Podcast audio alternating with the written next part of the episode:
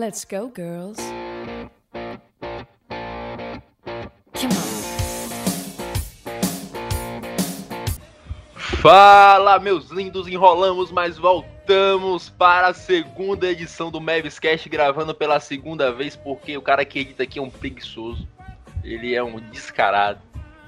Eu não vou citar nome de quem é, mas perdemos a gravação. Estamos aqui gravando novamente, dessa vez sem o icônico da voz gostosa, o mestre dos Mavis, mas novamente com sujeitos lindos, agradáveis, sapientes e gostosos, que são o Joaquim Oresco que eu tô olhando para ele aqui, eu fico. Ah, com os olhos brilhando. Fala, gurizada, beleza? E aí, mais uma vez é muito bom estar aqui conversando com vocês para falar sobre o Mavis. É, vocês não estão vendo, mas eu tô com uma camiseta do New York Knicks aqui, é, do Carmelo Anthony, para homenagear, homenagear o segundo melhor fadeaway da NBA, né? Porque o primeiro é o do Dirk Nowitzki. Então vamos aí falar um pouco sobre o Mavis e elogiar bastante o nosso, no, a nossa nova adição, é, Nicolo Melio. Estou completamente apaixonado por este italiano. Mamma mia! Ah, daqui a pouco o Joaquim vai estar tá parlando aqui no. Ficar falando com a mão assim, meio. Que, que italiano, é espanhol, você fala espanhol e parece como. Polenta na bela polenta, se mangia così, se mangia così, tchá tchá pum, tchá tchá pum. Ah, vocês também não estão vendo aqui, mas eu tô usando a cabeça do Joaquim como background no, no Skype. E também do outro lado aqui dessa mesa, também lindo, agora com a barba de respeito, que não sei se está usando produtos ilícitos para isso, mas está com a barba bonita, é o meu querido André. Uh, e aí, pessoal, tudo bem? Com certeza estou usando produtos ilícitos, que é assim que a gente vive, né? Na loucuragem. E, assim como o Joaquim, estou melilizado, completamente fascinado pelo nosso italiano, que desde que chegou, né, o Messi não perdeu mais. Então, esse era o segredo para o nosso título em busca do bicampeonato. Então a principal peça da troca foi o Meli. Ah, com certeza, né? O JJ Redick só foi para ter salário ali e tal. Ai, cara. E, meus amigos, antes de falar deste, deste Mavis, vocês poderiam atualizar os nossos ouvintes sobre a situação do Big Brother Brasil? Agora, se vocês forem torcer pra Juliette aqui, a gente vai ter que fazer uma pequena guerra. Aqui é do Vigor, porra! Mas quem sou eu, né? Eu tô entre dois cactos aqui, é difícil conviver em sociedade. Cara, eu confesso, eu confesso que agora a minha torcida. Eu tô bem. Eu assim, eu sou em cima do muraço agora. Eu tô minha favorita é a Juliette, mas eu quero que o Gil seja o segundo. Então, tipo, eu assim, eu vejo as brigas no Twitter, sabe? E eu fico assim, estou em paz porque eu estou torcendo pros dois. E você? É pra falar sobre, sobre BBB? Deu uma caída aqui no meu sinal.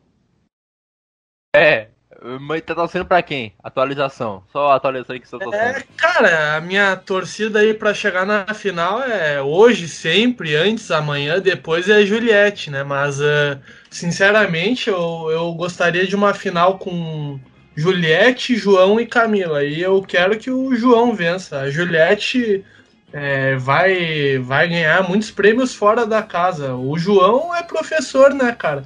Por mais que ele que ele seja um cara bom, inteligente, fora do, do Big Brother, ele não vai ter tantas oportunidades quanto ela. A Juliette, a Camila vão brilhar aqui fora. O próprio Gil tem um milhão de bolsas de estudo esperando por ele nos Estados Unidos. Porra, então quem precisa mais disso daí é o João, um cara show de bola. O cara me torce contra o Gil pra torcer pelo, pelo cacto. É realmente difícil conviver em sociedade com esse, com esse pessoal aqui. Mas, eu meus gosto amigos cachorrada, eu gosto da cachorrada, mas ah, eu quero que o professor venha, né? Educação, a gente tem que investir em educação. É. Cara, e falando, falando em investir em educação, o Dallas Mavericks deu uma investida em educação aí pra, pra bola de três, né? A gente trouxe um especialista pra, pra melhorar os números do time que já são bons e tem uma estatística que eu vi temporada passada, né? Não vou achar ela de novo porque é uma estatística bem específica daquelas estatísticas que só americano faz de coisa. Tipo, por exemplo, entraram 81 gatos no, em estádios da MLB. Pronto, essa é a estatística que só americano faz. Mas é um aqui, o Doncic é o jogador que mais aumenta as stats dos companheiros quando tá em quadra. Eu acho que depois vem o LeBron James, se eu não me engano, depois o Lillard, algo assim. Então, o DJ Redick, que já chuta muito bem de três, com o Doncic, a gente pode esperar que ele vá melhorar ainda mais seus números ou ele tá no teto que não dá mais para aumentar? É, eu, eu acho que. Acho não, é, eu me recordo é, as primeiras vezes que eu gravei os podcasts com o André e uma coisa que ele destacava bastante é aquela infiltração do Luca e a capacidade dele de encontrar um companheiro livre do outro lado da quadra, aquelas viradas de jogo que ele faz quando tu pensa que ele vai para a cesta e ele simplesmente acha um passe é, milagroso para um lado. Então, isso tem muito a ver com, com a maneira do Luca de jogar. Pô, às vezes, às vezes, sinceramente, me irrita porque ele tá debaixo da cesta e tu pensa, pronto, ele vai botar a bola para dentro ali, né? Aí não, ele acha um passe ali que tu não sabe como, parece que tem olho na nuca, ou sei lá, e encontra o Kliber, o Dorian Finney-Smith livre, então provavelmente o Red que vai, vai se beneficiar disso daí, com certeza.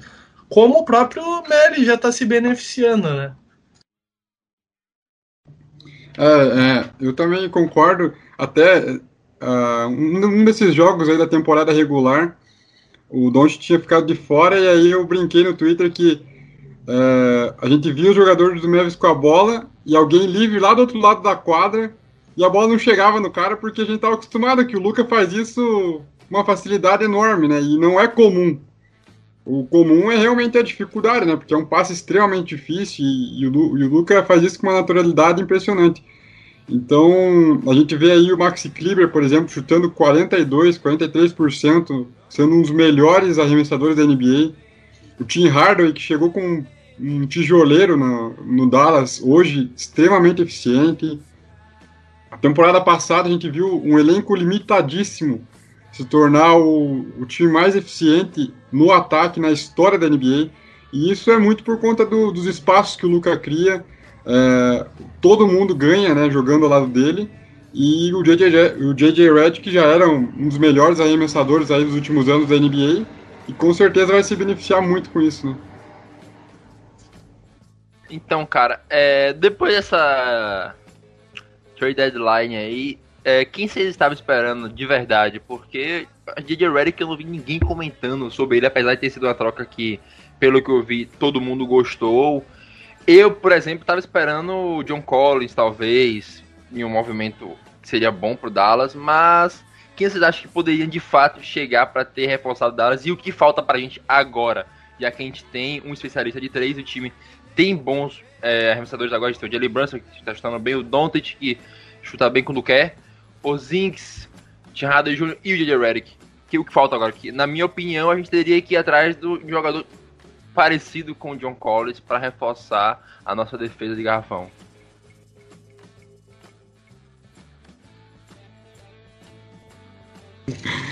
Então, é, eu não estava esperando grandes movimentos do Mavis, porque é, eu acredito que o time estava tava vindo numa boa sequência, e aí eu achei que, achei que o Donnie Nelson ia realmente ser mais cauteloso e não ia mexer numa base que estava começando a engrenar muito bem, né?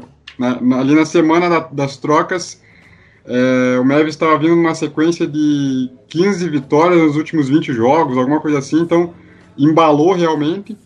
E aí ele mesmo disse, né, não dá para acreditar muito nas palavras dos, dos general managers, mas ele, ele tinha falado que não seria muito, não era para esperar muita coisa. E realmente não aconteceu grandes movimentos, né? Eu achava difícil que ele mexesse na base. Tava crente que ele ia trocar jogadores com contratos expirantes, né, como foi o caso do James Johnson, ou então alguns do, dos rookies, né? É, uma notícia que saiu depois foi que eles tentaram o Vitor Oladipo do, do Houston Rockets, mas é, o Rockets não, não quis conversa porque pediu alguém da rotação principal. E aí o, o Donnie Nelson recusou. Apesar que depois, né, o, o Vitor Oladipo foi pro Miami por nada, né, também. Então, tipo, o Rockets só fazendo cachorrada. Igual Três passos com o Guaraná. Isso aí. E depois também foi falado que houve mais uma tentativa, e aí o pessoal da, da, da Mavis TTBR me esculacha por conta disso, porque Eles acham que eu sou o maior admirador do, do Danny Green que o mundo já viu. Mas realmente falaram aí que depois também teve uma nova tentativa, né? Lembrando que o Mavis tentou assinar com o Danny Green a, a, no início da temporada retrasada, e aí ele acabou indo pro Lakers. É, Falou-se que também poderia ter tido uma troca na temporada passada, também não deu certo. E aí dizem que agora teve uma nova tentativa. Seria num, numa troca que envolveria o, o Laurie lá, que o Laurie estava podendo ir para o Philadelphia, o Philadelphia ia ter que se desfazer de alguém, ia mandar o Danny Green para lá. Seria uma troca tripla e o Danny Green acabaria no Dallas. Mas aí, como o Raptors acabou não, não encontrando o pacote ideal pelo Laurie, ficou é, na retaguarda esse negócio, e aí, como o Mavis viu que o mercado ia fechar, foi no Redick. Essa é a história que eu li, pelo menos, né? Não tem como saber nada, absoluta certeza, mas eu acredito que possa ter sido acontecido realmente isso, porque faz sentido, né? É, então, olhando hoje, eu acho que a adição do Redick diante do contexto foi boa, mas realmente ainda faltam peças aí para compor o elenco. Eu concordo com o Nathan na questão da, da melhora na defesa do garrafão, só que é realmente difícil encontrar nomes, né? O John Collins era um cara que era para ser trocado pelo Hawks, e aí justo nas semanas antes do, do da trade deadline, o Hawks é, engatou uma baita sequência de vitórias ali e, e, o time desistiu de trocar ele. Então acabou sendo um nome aí que o mercado estava esperando e não se concretizou. E tirando ele, realmente eu não via muitos nomes de bom agrado, né? O André Drummond dividia opiniões, uns odiavam a ideia dele no Dallas, outros amavam. É, acabou indo pro Lakers, que a gente sabia que ia ser difícil a concorrência. É, nome que eu falei até no último podcast foi o do Rashawn Holmes, do Sacramento Kings, um cara que pega muito rebote, um cara que mete ali os seus double-doubles todos os jogos, bem consistente no garrafão e ganha só 5 milhões só que aí eu acho que o Kings não quis fazer negócio com ninguém, ou talvez tenha recusado alguma proposta. Seria um nome ideal para mim, né? Até ele vai ser agente livre no final da temporada, talvez seja um cara que o Mavis vá atrás, né? Falaram que ele vai pedir aí cerca de 20 milhões por temporada, eu já acho muito. Mas pode ser que um cara, um cara interessante aí para adicionar, só que seria só na agência livre agora, né? Ah, sabe um cara que cumpre os requisitos para ir pro Mavis? Jonas Valanciunas, é europeu, pega muito rebote. Então é o meu favorito no momento para fazer essa, essa função. Pode falar, Joaquim. Só queria lembrar disso. Uh, eu, eu não, sinceramente, eu esperava que o Mavis fosse fazer é, zero, zero movimentações. Eu não imaginava que o Mavis fosse é, ter qualquer troca ou talvez alguma coisa irrelevante. Mas eu, eu considerei a movimentação, mesmo que de última hora, é muito boa. O, Wes, Yundo é, não acrescentava em nada na rotação, aliás, atrapalhava, não, era completamente inútil. É, nada contra a pessoa, tudo contra o jogador. é, e o James Johnson, que veio para trazer experiência, é, nem isso trazia, né? Não, nem uma briguinha causava ali no jogo, não trazia um furor, nada, nada. Então, é, no final das contas, a troca pareceu boa, já que o, Nicolomelli aí vem, vem surpreendendo a gente positivamente. É, é europeu, né? Se encaixa no padrão Euro, Euromavs. E o JJ Redick, como já falamos anteriormente, ele tem tudo para para é, ter um ótimo percentual de arremessos de, de três pontos, já que o Luca vai criar muito espaço para ele. Então, a movimentação do Mavs é dentro do que o mercado oferecia, para mim foi muito boa. É, Danny Green nem a pau, cara. Isso, isso, é algo que eu, que eu não, não concordo com o André. O cara tem a barba bonita, é simpático, mas Danny Green nem a pau. Eu já fui fã dele, mas hoje em dia ele tá caidaço. E eu, no, no meu ponto de vista, o Mavis ainda mais do que John Collins. O Mavis precisa de um pivô, um cara que chegue e jogue na 5, pra gente não precisar ficar improvisando o Porzingis ali. O Porzingis ele quebra o galho, mas não considero ele o 5 do, do, de um time ideal. Então o Mavis precisa de um pivô que venha e faça o trabalho sujo, faça o arroz com feijão. É, meu sonho, eu já falei anteriormente, seria o, o Miles Turner, mas ele tem contrato, acho que até 2023 com o Pacers. Precisa de um jogador que venha e faça a parte suja e que defenda e que consiga aproveitar o pick and roll que o Lucas consegue criar muito, o Luca consegue criar muito bem. Então, é um pivô básico, nada demais, não precisa arremessar de três, não precisa espaçar muito a quadra, é só fazer o básico que já me serve. Inclusive, eu tô pesquisando o contrato do Valanciunas aqui, que eu lembrei dele, e realmente, eu, eu acho que seria bom. O contrato dele acaba agora, acaba essa temporada. Temporada que vem ele é free agent restrito, né? Então, eu acho que seria bom. Ele tá ganhando 14, é, 14 milhões, 14 milhões a gente consegue pagar tranquilamente. Então, se ele vem, o cara, acho que apenas 7 jogos, ou foi apenas 8 jogos na temporada, que o cara não pegou mais de 10 rebotes. O cara tá pegando uma média absurda de rebotes pro jogo, tá ajudando pra caramba o Memphis Grizzlies nisso, então eu acho, na minha opinião, que seria uma adição boa. Mas já, se alguém tiver algo pra comentar sobre ele. É, sobre, sobre essa questão do, do Valenciunas e até outros nomes, sempre importante ressaltar que o Mavis vai ter que. Provavelmente eu acho que vai tentar renovar com o Tim Hardaway, né? Antes de tudo. Então, é até engraçado porque chegou como um nome que a gente detestava e era um grande peso na, na troca do Porzinho, né? Ele veio para balancear a troca, para bater salário só, e acabou se tornando uma peça extremamente útil. O contrato dele ainda é alto, mas já é muito mais tranquilo hoje em dia, né? Porque ele realmente tem ajudado bastante. Então eu acho que o Memphis vai acabar tentando renovar com ele. E aí depende do valor, né? Ver quanto que ele vai pedir, quanto que o Memphis está disposto a pagar. E aí no que sobrar, vamos, vamos ver o que, que, que o time vai fazer. É, até estava conversando agora, agora há pouco com o Alex, que é, um, que é um cara lá que interage bastante com a gente lá no perfil.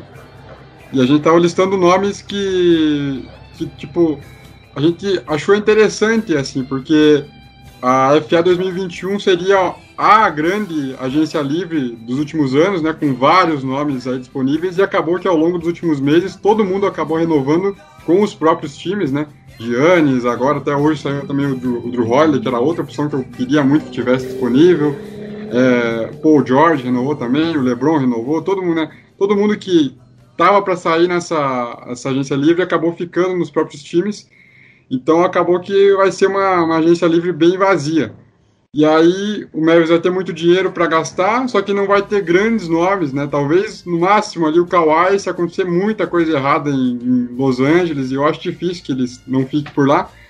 Então a gente conversando até é, talvez uma, uma solução aí seja realmente investir em, em, em jogadores mais experientes, até incluindo o próprio Valanciunas em contrato de um ano, quem sabe, e ir atrás de caras, tipo, mais experientes realmente para adicionar, já que não vai ter grandes estrelas, sabe? Então, eu não duvido que o Mavis vá atrás do próprio Kyle Lowry, do Ariza, de, do PJ Tucker, do Batum, Fournier, Godala, o Millsap. Eu acho que o Mavis vai acabar indo por esse caminho, sabe? Por não ter muitos jogadores, né? por não ter grandes estrelas para oferecer grandes contratos e também para não riscar muito, né? Então acho que vão se reforçar pensando na próxima temporada e manter ao mesmo tempo o salary cap flexível para o futuro, né? Eu acho que essa vai ser a aposta do Mavis na agência livre. Mas até lá tem muita coisa para acontecer ainda, né? É, inclusive, eu acho que o Godala tem contrato com o Miami Heat faz um tempinho ainda. Eu acho que não dá pra ir nele, não. Mas o Jim Harden, tá, essa temporada específica, ele tá ganhando 19 milhões. Não dá pra pagar 19 milhões de novo ele, por mais que esteja ajudando, acho que não, não tem como pagar isso tanto no Tim Harden Jr. Eu acho que talvez ali entre o, uns O Holiday vai ganhar 40 milhões, não é? Não é 40 milhões por ano que vai ganhar o Drew Holiday? 40 milhões por ano. É, aí eu acho 19 milhões, é, comparando com o Drew Holiday, pro melhor que ele seja, eu acho 19 milhões pro, pro Tim Hardaway, se for esse o parâmetro, eu não acho tanto, não. Não, acho o Drew que... Holiday tá ganhando 25 milhões. Não, mas vai ganhar 40 com o novo contrato. Então, ah, é absurdo. eu acho um exagero, é, mas uh, se for comparar o mercado de Milwaukee não é muito diferente do de Dallas. É, então, o contrato hoje do Tim Hardaway não é tão absurdo. Eu, eu considero mais justo algo em torno de 15 milhões para ele. Seria, não seria um valor extremamente caro, porque ele contribui muito, ele é nosso me melhor uh, sexto jogador. E A gente tem que contar com ele. Se ele sair, quem é que vai, vai ser o cara que vai vir do banco para fazer a difer diferença? O Jalen Bronson, é, em alguns momentos, a gente pode considerar ele até titular, porque ele tem, tem jogado pra caramba. E o Tim Hardaway vem do banco de uma maneira, e mesmo quando ele erra, a gente fica torcendo para ele continuar insistindo. Porque tem momentos que parece que o time fica com medo de pontuar e o Tim Hardaway insiste, não, a bola vem em mim que eu vou arremessar. E ele arremessa mesmo. Por vezes é ruim, mas ele não deixa o time se apavorar, sabe? Não, se ninguém quer arremessar, daqui em mim que eu arremesso. E aí quando a bola começa a cair, cair, tu acha, nossa, vai arremessar daí, que absurdo. E ele arremessa e cai, aí tu fica, porra, arremessa mais. E aí do nada o cara faz 20, 25 pontos. Quando que a gente ia esperar que o Tim Hardaway fosse ser esse jogador no, no Mavis? Então eu acho que o Mavis tem que investir numa renovação dele. Não um valor absurdo, mas é, não precisa ser tão abaixo desses 19 milhões aí, até porque o, o André falou outra outra free agents é, que não vai ter grandes nomes. Mavis pode oferecer um contrato de um ano para o Tim Hardaway de 20 milhões no ano, eu não vou achar nada, nada absurdo. Se não vai ter grandes nomes, investe num cara que já está fazendo a coisa certa no time. Não tem por que tu, tu querer fazer loucura ou trazer um cara que nem o James Johnson, que não vai acrescentar nada. E aí a gente vai ter que trocar na, até o final da, trade deadline. Então, prefiro ficar com o que a gente tem de concreto. É, eu acho que de 12 milhões até uns 16 ali não é absurdo no T-Hard, mas eu, na minha opinião, 19 de novo por aí, 19, 18 ali, eu já acho um pouco caro. Apesar de ser só dois milhões de diferença, né, eu, eu ainda acho caro. Prefiro, eu prefiro não gastar tudo isso, né? Mas é como eu falei, se for para ficar sem nada, eu prefiro prefiro ficar, ficar com ele no caso. Ah, mas já encerrando esse papo aqui de troca, jogadores. Os últimos jogos do Dallas, acho que nos últimos 18 jogos a gente ganhou 15, não foi, André? Algo assim, ou foi 14, não lembro os números dados, mas ganhamos muitos jogos, ganhamos os últimos 4. Os últimos 20 a gente ganhou 14, só perdemos 6. E dos 6 que a gente perdeu, é, Luca e, Cap e Kristaps Porzingis não jogaram em 3. É, não jogaram os dois juntos em 3.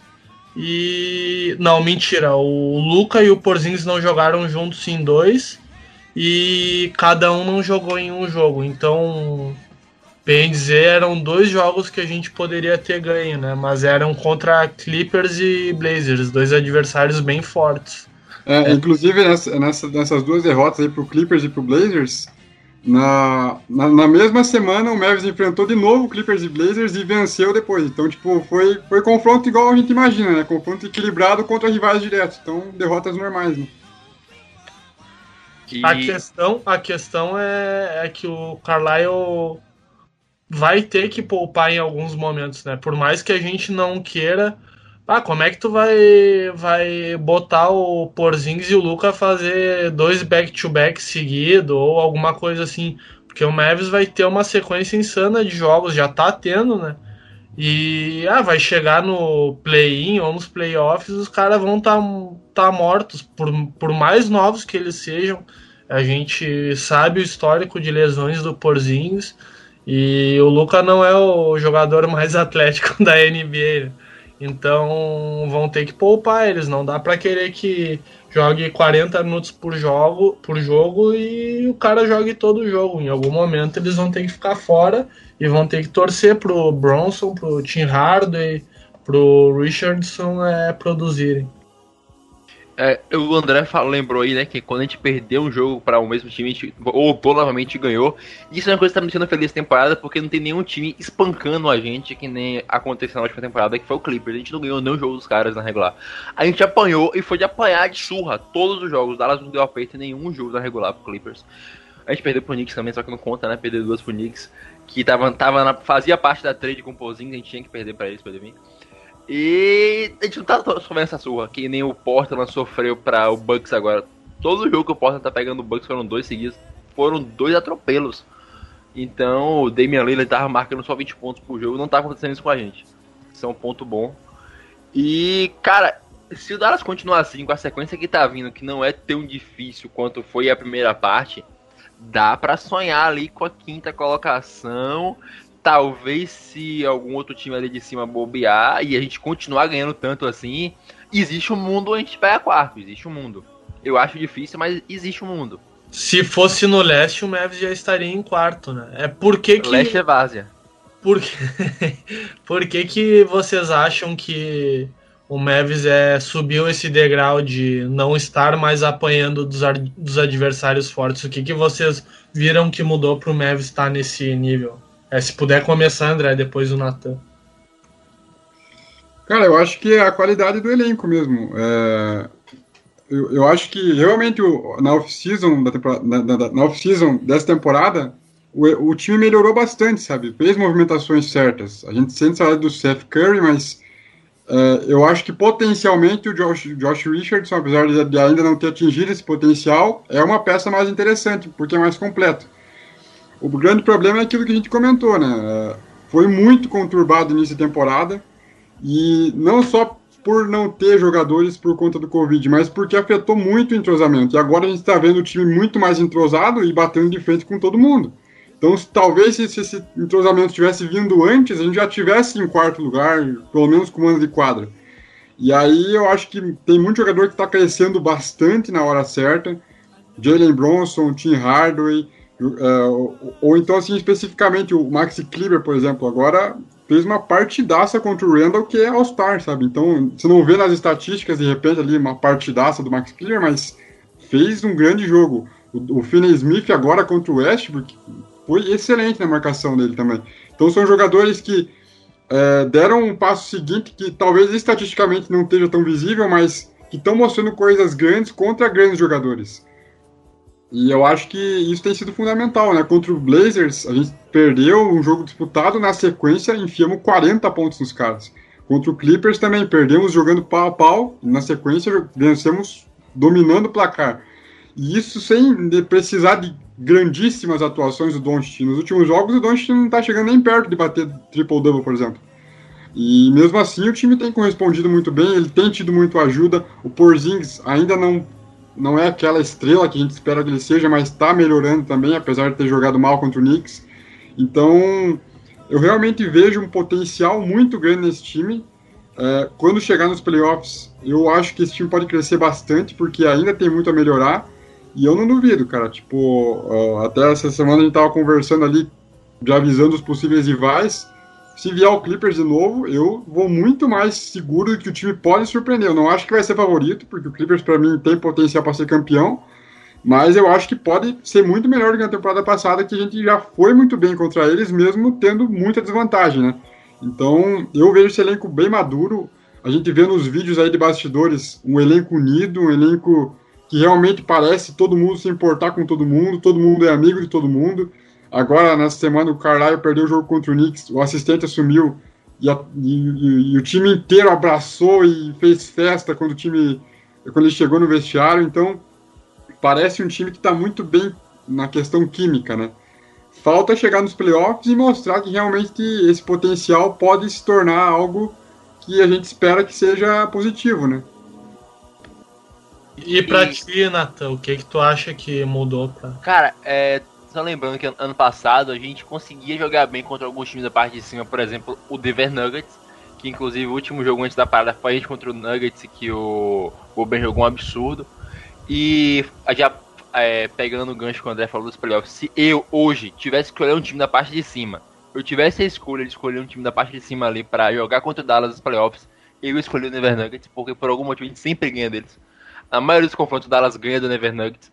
Mas, cara, foi justamente o que o André falou. Chegou peça para reforçar o que faltava no elenco, a defesa. O time entendeu a dificuldade que era a defesa. A gente focou em melhorar a defesa. Então, se a gente melhora o que se entende essa dificuldade, o time potencialmente vai ter vai melhorar. E como a gente falou no último podcast, que não tinha como repetir aquele desempenho ofensivo, porque foi algo um ponto fora da curva mas o Dallas tá indo bem no ataque e conseguiu reforçar o que era a dificuldade. Então, consequentemente, os jogadores vão evoluir. O Jalen Brunson tá evoluindo muito, o Doncic continua evoluindo, o teto do maluco é absurdo. O Porzingis, a gente espera que ele volte a ser o Porzingis, porque a gente tá pagando um salário máximo para ele.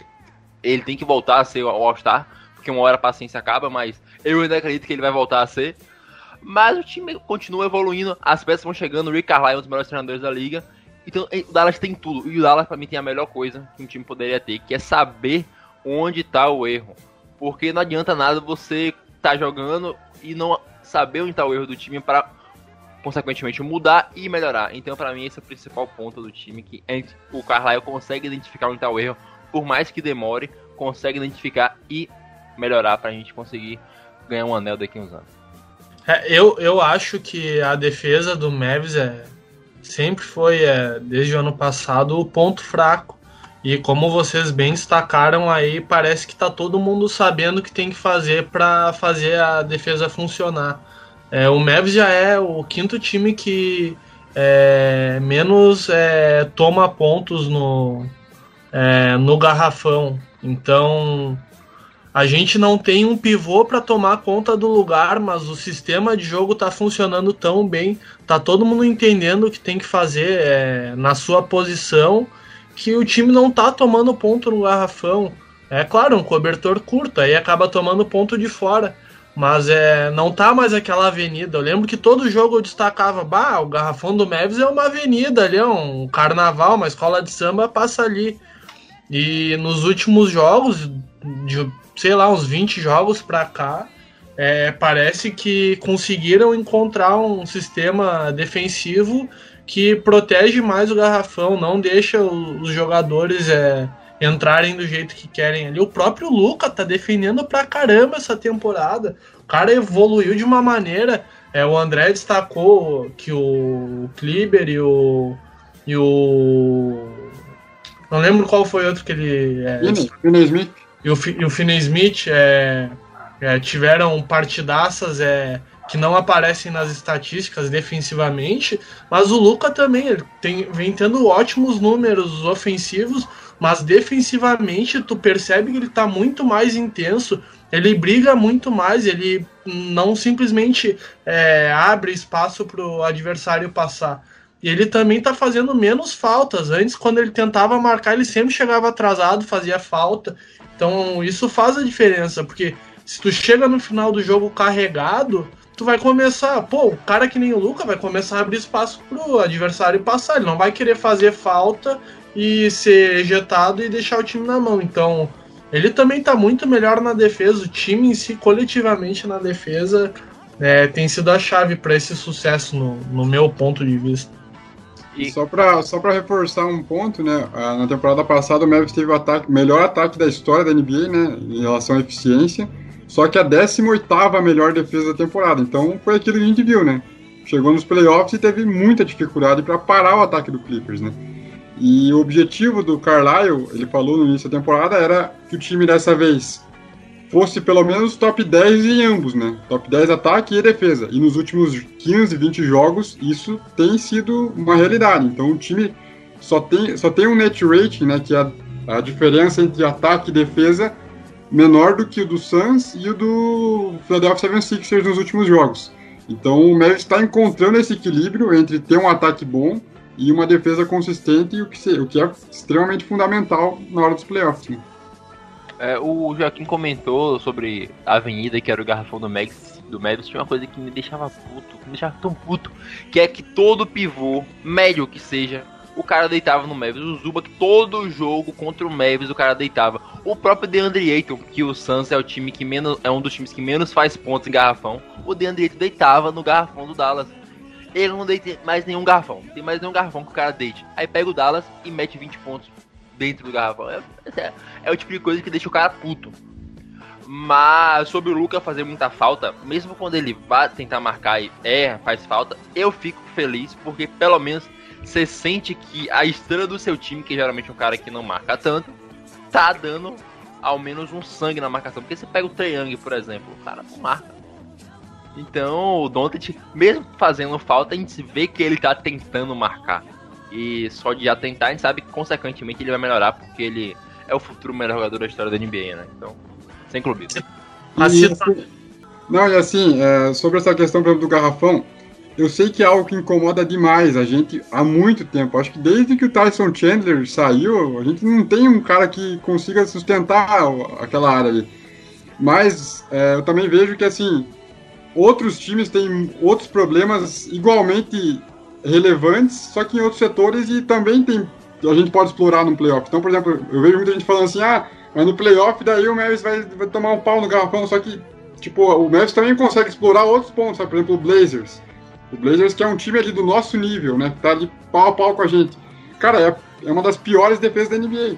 Então, tipo, os caras têm, têm o, o Nurkic lá que, que pode ajudar, tem tem um garrafão melhor que o nosso, mas eles têm outros um milhão de problemas para resolver, entendeu? Sabe? Então, tipo, o nosso problema é o garrafão, mas não quer dizer que esse problema vai ser também, sabe? Tipo, é o único problema que tem nos times NBA. Não, outros times têm outros problemas que a gente pode explorar num, num mismatch ali no, num playoff e tudo mais, sabe? Então, é uma preocupação, é claro que o Mavis tem que melhorar isso quando possível, mas tem que saber também que outros times têm outros problemas e a gente também pode explorar para equilibrar essa diferença, né? Não é o fim do mundo, né? É, que a gente tem o Suns, por exemplo, que quando o time titulado deles tá junto, eles geralmente, é, na temporada, eles têm saldo negativo de pontos quando o time titular tá, tá junto, por que, que pareça. É a única formação em quadra que tem saldo negativo, o resto todo tem saldo positivo. Aí você pensa que nos playoffs eles vão ter que jogar juntos, a maior parte do tempo. Então é meio estranho essa conta. Eles não fazem ponto em garrafão. Você tem o Clippers que, vez ou outra, o Paul George joga que nem um cachorro não, não consegue jogar. O Lakers que depende exclusivamente de dois caras para ganhar. Mas você chega e, porra, tem o Jazz, velho. Qual a defesa do Jazz? O time do Jazz é bem encaixado, é bem treinado, tem boas peças, tem jogador que decide, tem bom garrafão. Aí eu fico pensando, aí tem que torcer pro Jazz ser o Jazz e pipocar. Porque se tudo seguir assim, um time desse bem encaixado, é difícil de imaginar o Dallas ganhando de time tipo 10. Eu mesmo não consigo imaginar. Sei. Por, por, incrível que pareça, pareça, Jazz e Bucks são times que nos playoffs não, não me assustam. é, eu acho que falta alguma coisa. O Giannis ainda parece que não encontrou. Parece que que tá sempre enfrentando o Alex Brabo nos playoffs, né? Porque o homem some, cara. É impressionante. Então, Jazz e Bucks são dois times que eu espero. Eu eu torço pro Mavs, óbvio, mas é pelo bem da NBA eu torço para que eles deem esse salto, para que eles realmente cheguem na, nas cabeças e se fortaleçam. Pô, pro Gianni seria importantíssimo é, pelo menos chegar numa final, porque daqui um pouco ele acaba saindo do, do Bucks. Mas uh, são times que hoje, no atual momento, eu não, não, não tenho medo. É, e só voltando à questão da boa fase, uma coisa que não pode deixar passar. É, a fase do Mavis está tão boa, tá certo que o calendário agora vai favorecer bastante, mas uh, tá tão boa que o Josh Green começou a jogar. Não sei o que aconteceu, que o Carlisle é, resolveu, não, não, vou botar o Rookie jogar. Então isso está sendo muito bom para ele, dá para ver que ele está com um entrosamento legal com o com o Luca, é, até fez uma ponte aérea bem bonita esses dias e o, o Luca marcou ele, ele marcou ele em post no, no Instagram, no Twitter. É, eu acho que o Josh Green tem bastante para evoluir no Mavis. Ô, Joaquim, mas falando sobre o, o Jazz, por, é, por, exemplo, temporada passada eles estavam sem o Bogdanovic no, nos playoffs, que estava com lesão. Ou foi o Joe Ingles? Foi o Bogdanovic, não? Não lembro, foi algum desses dois. Aí você pensa que eles é, perderam contra o Jamal Murray, que resolveu virar o Michael Jordan do nada. Mas eu acho que dá para acreditar nessa temporada. Inclusive, eu tô acreditando que eles vão levar esse Oeste. Falando sobre o Dallas, eu acho que o Donta estava chamando o Josh Green de filho, algo do tipo. Foi algum rolê desse. Mas já que você falou da nossa sequência aí, eu vou puxar pro André, que falou menos agora, sobre nossos próximos jogos até o o próximo podcast que a gente vai gravar, né? Que eu até mandei pra vocês aqui, eu posso mandar de novo no chat pra vocês já olharem. É, agora é uma sequência. É, a gente enfrentou agora uma sequência teoricamente mais fácil. Agora vem uma sequência que não é difícil, mas é um pouco mais complicada, né? Você tem o Jazz agora essa semana, que vai ser bem complicado, né? Por todos esses motivos aí que vocês falaram. É o time, eu acho que nas duas vezes que o Mavis enfrentou eles tomou um pau. Então vai ser difícil, vamos ver, vamos ver. Só que foi bem naquela época também do Covid, então nosso time estava longe do ideal, vamos ver como que vai ser essa semana. Aí intercala contra o Rockets, que é obrigação vencer, né? O Rockets está tancando. Aí vem o Bucks, que vai ser outro desafio, porque eles estão ali lutando pelo, pela, pela liderança do, do leste. E, e, aí vai intercalando entre jogos fáceis e difíceis. Tem os Sixers também, que a gente sempre sofre, porque o Simmons é um dos melhores marcadores do Luca. Mas eu acho que dá para engatar uma, pelo menos uma vitória contra um desses três times mais fortes. E aí os times fracos têm que vencer todo mundo, né? Obrigação para se manter ali, quem sabe sonhar com mano de quadra. Dá para sonhar. É, o meu, eu, não ter, eu não teria problemas de ficar em sétimo se não tivesse play-in. Eu acho play-in muito arriscado, porque vai que na semana do play-in o time não tá bem, acontece alguma coisa, aí, sabe, perder uma vaga, perder uma temporada inteira por conta de um ou dois jogos ali vai ser complicado. Mas, por exemplo, hoje a gente pegaria ou Suns ou Clippers, sabe? Ficando em sétimo. E o Mavericks está cada vez mais isolado na sétima, né? Porque está se distanciando do, do, do, Spurs e também não está tão perto ainda do Blazers.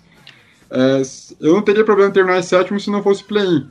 Mas eu, é, né, o ideal é fazer a melhor campanha possível até para a gente olhar e, e, ver que o time deu um salto, porque na última temporada já foi o sétimo colocado, né? Então se, se acabar em sexto, quinto lugar, melhor. Ah, mas o time do Golden State, sendo uma porqueira ou não, a gente pegar um play contra o Curry, que pode resolver do nada fazer 60 pontos no jogo, é arriscado mesmo. Eu, é, eu não gosto da ideia do play existir. Eu sou hater do play Mas nessa sequência de 8 jogos André, a gente fica quanto? 8-0? Cara, eu acho que, eu acho que é difícil, muito difícil ganhar do Jazz. E agora que o Embiid voltou, eu acho difícil bater os Sixers, porque o Lucas sempre tem dificuldade com os Simmons, cara. É impressionante. Mas o resto eu acho que dá pra vencer. Então eu apostaria aí num 6-2. Né? Acho que um 6-2 ou um, ou um, um 5. É, um 5-3, acho que por aí. E você, meu querido sulista? Ah, os dois são solistas, na verdade, né? Viajei. É porque o André torce pro Santos, fica na minha cabeça que ele é paulista. Eu, eu, eu tô aqui analisando a tabela. É, acho que dá para ganhar um dos três jogos difíceis, ou de Utah, ou do Sixers, ou do ou do Milwaukee. Um deles dá para ganhar. Então aposto num 6-2 e torcer para não perder, para não inventar de perder para um Houston Rockets da vida, porque Mavis gosta de fazer isso, né? Aquele jogo que a gente acha que vai ser tranquilo, chega no momento da partida, sai perdendo de 15 pontos de diferença, dá uma raiva, quer matar o Carlisle, o Lucas já não presta, o Porzingis não, não, é o pior jogador do mundo, tem que ser trocado por qualquer porcaria. Então, é, eu acho que dá para ser um 6-2 aí, mas é, vamos ficar atentos porque isto aqui é Dallas Mavericks. Tem que ver também, tem que ver também a questão do back-to-back, -back, né? Porque aí, como sempre poupam, pelo menos o Porzins, aí pode ser que um jogo mais simples, né, possa dificultar. Não sei se vai ter back-to-back na sequência. Vai ter dois back-to-back. Dois. É, então aí, tipo, ó. Houston, Houston e Milwaukee, dia 7 e dia 8. Então provavelmente vão poupar contra o Houston para botar contra o Milwaukee. É uma estratégia até uma estratégia até polêmica, né? Porque o ideal seria ganhar o jogo garantido e, e ir pro outro é, querendo contar com a sorte, mas a gente sabe o que o Carlisle gosta de fazer, então vai ter esse back-to-back -back aí. E depois contra. Na sequência já tem outro, é dia 11, dia 12, é contra San Antônio e Fila. Vai ser a mesma coisa. Provavelmente poupa contra San Antônio e joga a valer contra o Fila. Né? Vamos ver, né? Esse jogo contra o San Antônio pode ser uma derrota inesperada, né? Porque aí é um, é um time, é um time que tá ali, logo atrás do Mavis ali, se poupar, pode, pode perder. Igual foi contra agora na semana passada contra o Pelicans e o Pacers. São jogos que a gente venceria se tivesse completo, mas aí pouparam, perderam.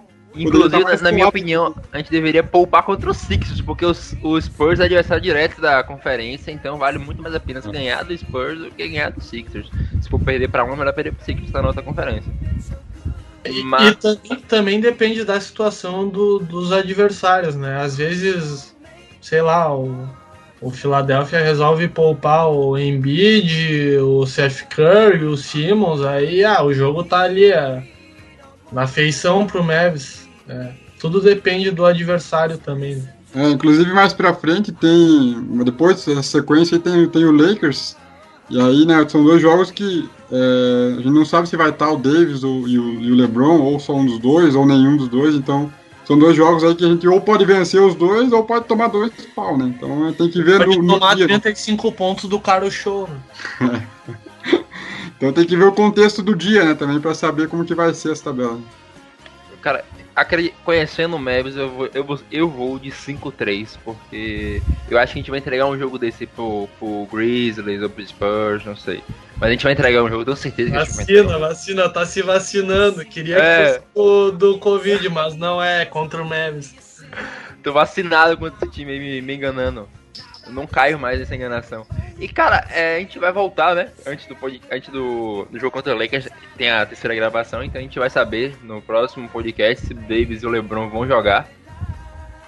É, de um lado, do lado eu quero que jogue, porque eu quero ver o time contra um, o Lakers completo, ganhar do Lakers completo, e de um lado eu quero que jogue, porque eu quero ganhar. Mas vamos ficar aí, né? Já, já que tá batendo o nosso horário, passar para as considerações finais de vocês, né? Caso a gente tenha, ou apenas se despedir. Pode mandar bala pra gente, Joaquim, meu querido lindo. É, eu espero que a gente consiga ver o JJ Redick jogando nos próximos dias. Tenho uma expectativa muito boa. É, vi muita gente criticando o fato de o Mavis não, é, não ter, teoricamente, uma defesa consistente, é, o que a gente já viu que nos últimos jogos é, mudou.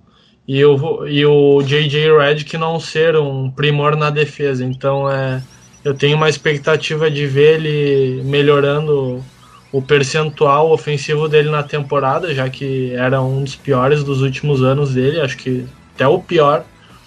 Então, tenho expectativa de ver ele jogando ao lado do Luca para melhorar esse percentual e encaixando no sistema defensivo. O sistema tá tão bom que é capaz de mesmo alguém que não seja um primor na defesa é, possa, possa não comprometer. A gente já tem Trey Burke que compromete bastante, não vai ser o JJ Redick que vai compro comprometer esse time. Então é isso, muito obrigado por chegar até o final aí, gurizada. É, podem me xingar, mas eu vou xingar de volta aí, tamo junto, é nóis. Ah, o Trey Burke precisa de outra bolha, velho. O que ele precisa é outra bolha. E você, meu querido André, tá com mini cachorros em casa? Bom, agradecer novamente a participação aí de, de vocês dois, né? E a minha também, na verdade, eu estou eu, eu sou sendo convidado, né? Pra, eu fui convidado para reunião, então agradecer a minha participação aí, a do Joaquim, e agradecer o convite do Natan, né?